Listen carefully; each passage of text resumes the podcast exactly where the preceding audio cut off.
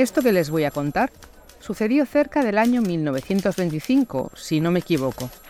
Ese día, la sala de redacción del periódico La Vanguardia estaba agitada. A punto de salir de imprenta un número importante. Todo el mundo corría de un lado a otro. Había nervios en el aire, siempre sucedía cuando el tiempo apremiaba. Sin embargo, lo importante no fue ese número, ni el agobio que había.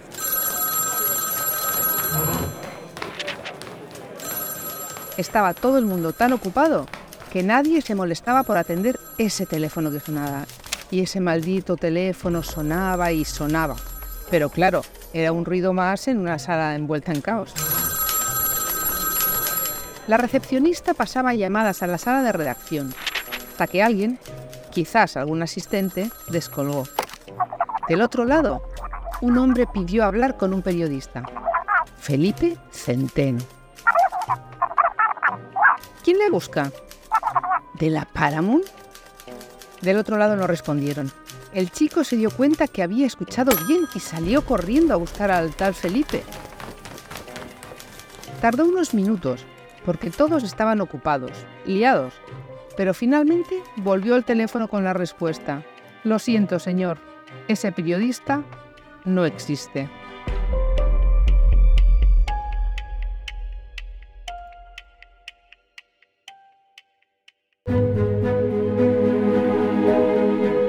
¿Qué sentirías si no pudieses firmar tu obra? Si ese libro, ese poema o esa investigación que ha sido el fruto de tu esfuerzo, de tu talento, llevara otro nombre. ¿Y cómo te sentirías si te vieras obligada a tomar esa decisión? Una que en algún momento de tu vida te hará preguntarte, ¿por qué firme con nombre de hombre? Esta es la historia de mujeres que no fueron reconocidas en su tiempo, que por distintas razones tuvieron que ocultar su nombre, que fueron obligadas a cambiarlo por uno de varón. ¿Por qué firmé con nombre de hombre? Un podcast de la Asociación Clásicas y Modernas, producido por Rombo Podcast. Hoy presentamos La Encerrona,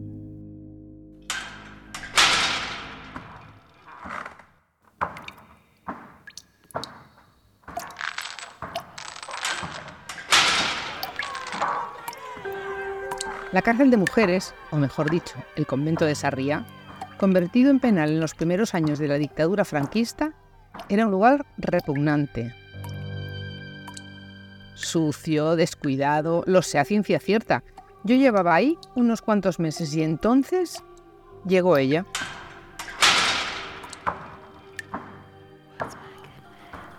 Su entrada fue como una aparición. Un ángel caído del cielo, porte fino, elegante, ni siquiera tenía actitud de rebeldía. Más bien todo lo contrario. No era como la mayoría de las que estábamos ahí. Apenas la vi me pregunté, ¿quién es esa mujer?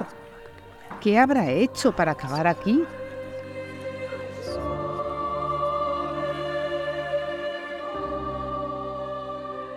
Que empezar diciendo quizás que era una mujer especial, una mujer singular, porque fue nuestra pionera del periodismo cultural, ¿no? María Ángels Cabré, a quien acabas de escuchar, es escritora y crítica literaria y de sus manos descubriremos la historia de nuestra protagonista. Fue crítica de teatro, fue crítica de cine, fue crítica literaria, fue crítica de moda, fue una mujer que escribió sobre libros relevantes, que dio conferencias sobre asuntos relevantes, que siempre tuvo una gran presencia en la vida cultural de la ciudad y de Barcelona en general, y que también fue, entre comillas, activista feminista, tal como se entendía el feminismo entonces, que es distinto. ¿no? Dirigió, por ejemplo, la residencia de señoritas estudiantes y fue también vicepresidenta del Liceum Club, ¿no? una asociación dedicada a las mujeres donde se hacía cultura. María Luz Morales Godoy. Ese era el nombre completo de mi compañera de celda. Una mujer muy fácil de tratar. Amable, respetuosa.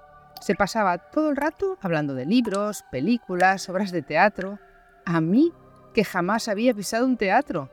Le dije que no perdiera el tiempo conmigo, que poco entendía yo de esas cosas. Ella estaba segura de que eso cambiaría algún día.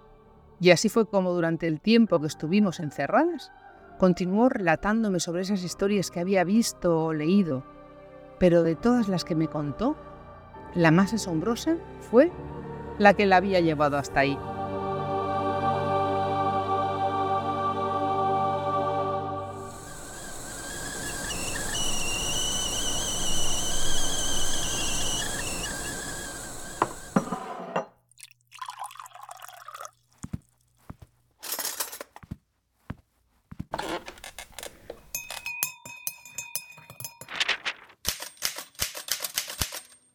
Ella había estudiado filosofía y letras. Quería ser periodista. Decir que quería es quedarse corta. Estaba segura de que lo iba a conseguir.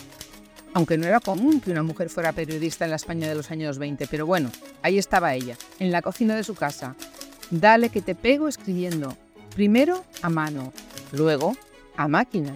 Y sí, la cocina era el lugar que a las mujeres no será propio el lugar al que fuimos confinadas en algún momento de la historia.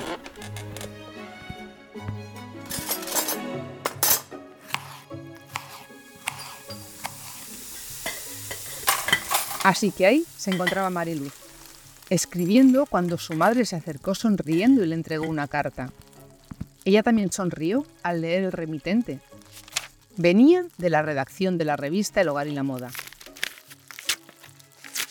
María Luz abrió el sobre rápidamente. Era una comunicación breve, pero con la mejor noticia del mundo. Había ganado el concurso de redacción, un concurso que había lanzado la revista y al que María Luz se apuntó enseguida. Se convirtió así primero en colaboradora del medio, para pasar poco después a dirigirla durante cinco años.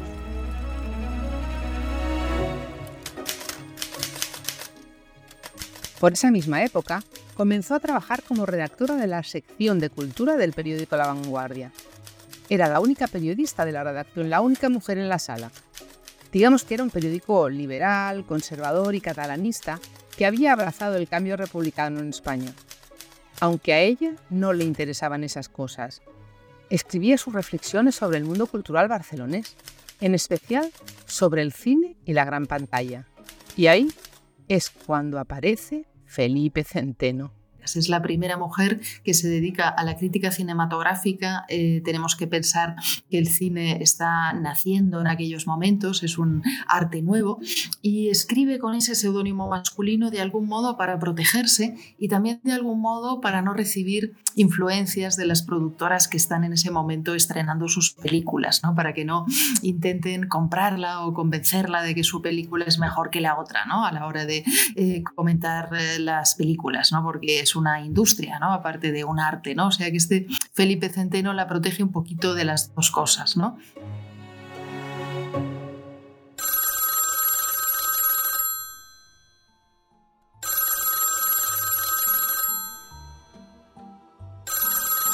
Finalmente, el gerente de la Paramount de Barcelona dio con ese tal Felipe Centeno, ese que tan buenos artículos escribía en la sección Vida Cinematográfica. Bueno, en realidad con quien dio fue con Mariluz, porque Felipe Centeno no existía, aunque tampoco pareció molestarse al enterarse de que quien estaba detrás de sus artículos era una mujer. Tanto es así que la contrataron como asesora literaria.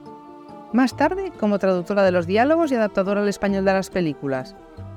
Pero esto no fue lo que la llevó a aquella celda.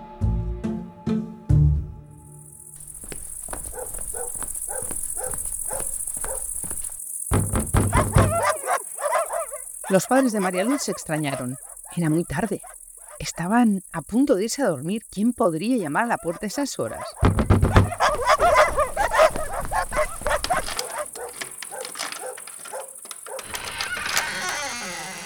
Entreabrieron un poco con cautela y vieron a varios hombres. Pertenecían a la comisión de la vanguardia y querían hablar con María Luz. Su madre se negó.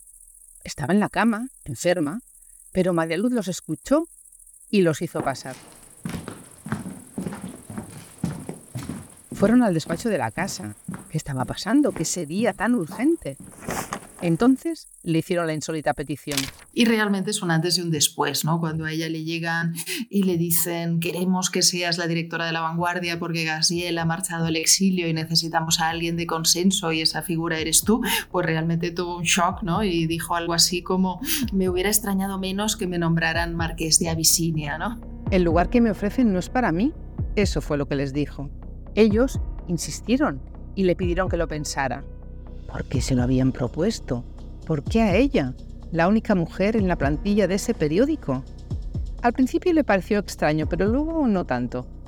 Nunca había hecho periodismo político y tal vez querían a alguien sereno y con templanza en medio de esa turbonada de pasiones. Lo consultó con algunos amigos que le dijeron que era más peligroso negarse que aceptar, y finalmente aceptó. También lo hizo por sus compañeros, pero puso una condición, Sería de forma provisional y no se encargaría de la parte política. Ella solo haría periodismo. Recuerdo que cuando me lo contó, le pregunté si el periodismo podía separarse de la política, si no había siempre una postura detrás. Me sostuvo la mirada fijamente durante unos segundos. Me observó muy seriamente, pero no dijo palabra. Lo cierto es que en 1936, al comienzo de la Guerra Civil, el subtítulo del periódico era Diario al servicio de la democracia. Y para 1939 ya había cambiado y decía Diario al servicio de España y del generalísimo Franco. Con el fin de la guerra también cambiaría la situación de María Luz, todos los que habían ejercido un cargo durante la República estaban temblando, muchos de ellos se fueron, otros se quedaron y en su caso le costó un peregrinaje, eh, unos 10 años sin carnet de prensa, 9, 10 años. ¿no? En el caso de María Luz Morales es una mujer a la que no hubieran ido a ir a buscar si no hubiera sido mm, directora de la vanguardia, eh, que lo fue tan solo unos meses y de una manera muy discreta, pero no dejaba de ser el periodo revolucionario aquí en Cataluña. ¿no? En consecuencia, ella no tiene tiene un activismo político, pero ha caído del lado de la República y eso hace que durante 10 años estés en carnet de prensa, tenga que escribir con seudónimos, tenga que dedicarse a las labores editoriales esforzadamente. Fueron años difíciles los de la primera posguerra y hasta 1948 no recupere su carnet de prensa y pueda incorporarse plenamente de nuevo al periodismo.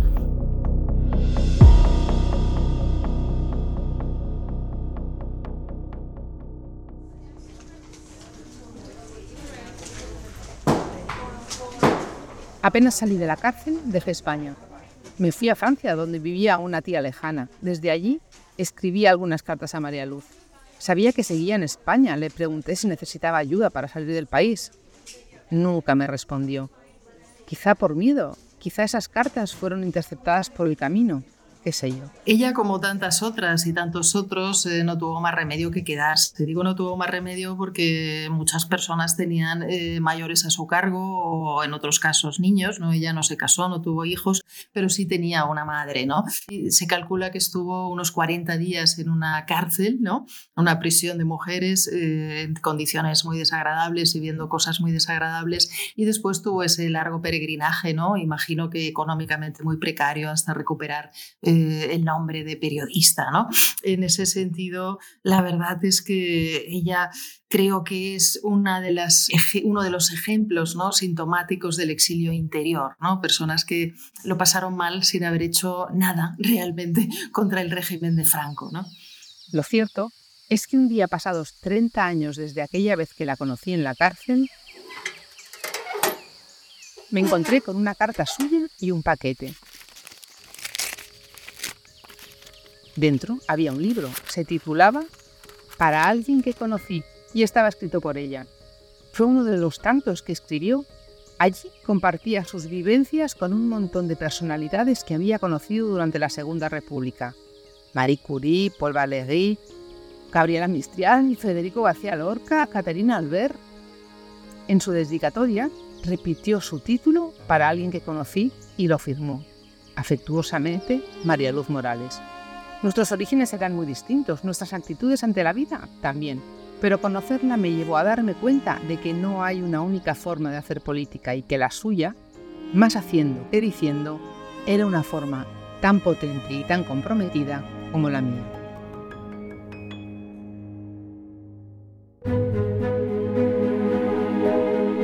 ¿Por qué firmé con nombre de hombre? Un proyecto de clásicas y modernas, Asociación para la Igualdad de Mujeres y Hombres en la Cultura. Dirección, Fátima Anjo. En este episodio, la narración de la mano de Carmen Domingo. Dirección, Franco de Ledonne. Guión, Romina Ballester. Diseño sonoro, Franco de Ledonne. Comunicación, Raúl Gil Benito. Una serie producida por Rombo Podcast.